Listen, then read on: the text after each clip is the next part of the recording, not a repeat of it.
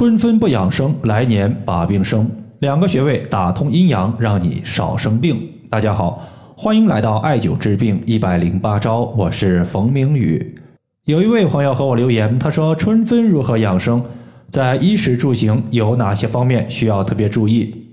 一年之中呢有二十四个节气，其中有两个节气属于是阴阳平衡的，一个是春分，另外一个是秋分。春分是太阳直射我们地球的赤道，我国的白天和黑夜时间是相等的，这也就意味着春分开始之后的半个月，我们的养生重点就放在了使身体阴阳平衡上面。阳气不能过多，但是阴气也不能过少。阴阳就相当于是太极图一样，一半永远是黑色，一半永远是白色，阴阳各半，我们的身体才能够维持健康。在饮食上面呢，我们最近的话尽量少吃一些偏性比较大的食物，比如说鱼虾蟹性质偏寒凉，那么吃的时候尽量是可以把葱姜蒜多放一些，既可以去除腥味儿，也可以用葱姜蒜的热性去中和掉鱼虾蟹的一个寒性。在起居习惯上面，一年就相当于是一天，早晨相当于是春季，中午相当于夏季。下午相当于是秋季，晚上相当于是冬季。那么春分大概呢，就相当于是早上的五点到七点。这个时候呢，阳气生发，太阳刚刚露头，阳气开始逐步的胜过阴气，占据上风。所以春分时节，我们可以起得稍微早一些，六七点起床，都属于是顺应天时在养生。在经络穴位方面，有两个穴位大家一定要重点关注，一个叫做内关穴，另外一个叫做外关穴。从这两个穴位的名字，我们就能看出来，外关穴和内关穴属于内外相应的关系。内关穴在内侧，外关穴在外侧。这两个穴位呢，分别在我们的手腕的内侧和外侧。比如说，在《灵枢经》中记载了这样一句话，说：“一阴为内关，内关不通，死不治。”意思就是说呀，内关穴如果不通畅，人体的阴气在体内无法有效的流转，那么就会出现闭塞不通畅。从而呢，导致我们的脏腑生病。外关穴和内关穴相对，位于手腕的外侧，是三焦经的络穴，连通于心包经。要知道，三焦是我们的通道，各个脏器交换气机就要利用三焦，而水液的运行，它也离不开三焦这条通道。如果三焦出现了淤堵，特别容易发生水肿的问题。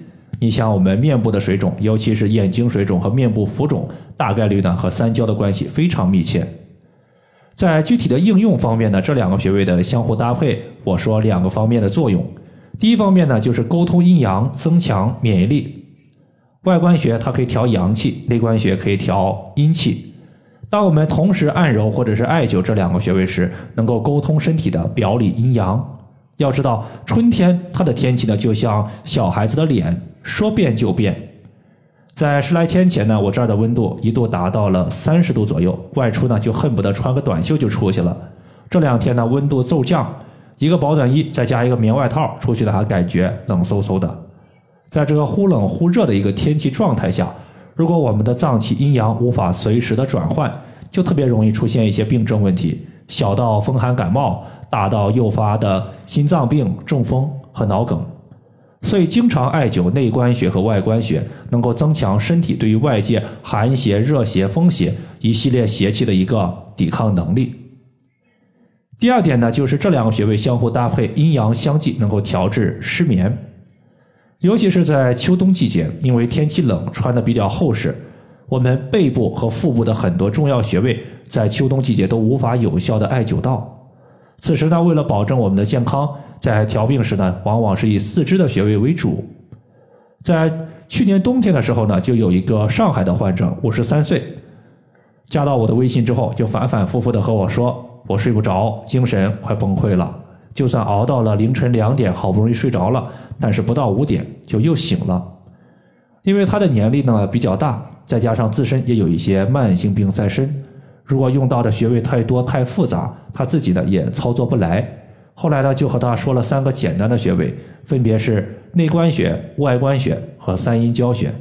操作方法也很简单，直接就是用三个底部镂空的悬磁灸在手腕和脚踝一绑就可以了。一共呢是艾灸了一个月，现在呢睡眠总算是恢复到了一个能睡的状态。他基本上就是晚上十一点睡，中间呢会醒一次，然后的话很快也就入睡了，基本上一觉睡到个五六点，没什么太大问题。关于睡眠，中医认为是阳入阴则寐，意思就是说阳气完全收敛于阴气当中，我们就开始睡觉。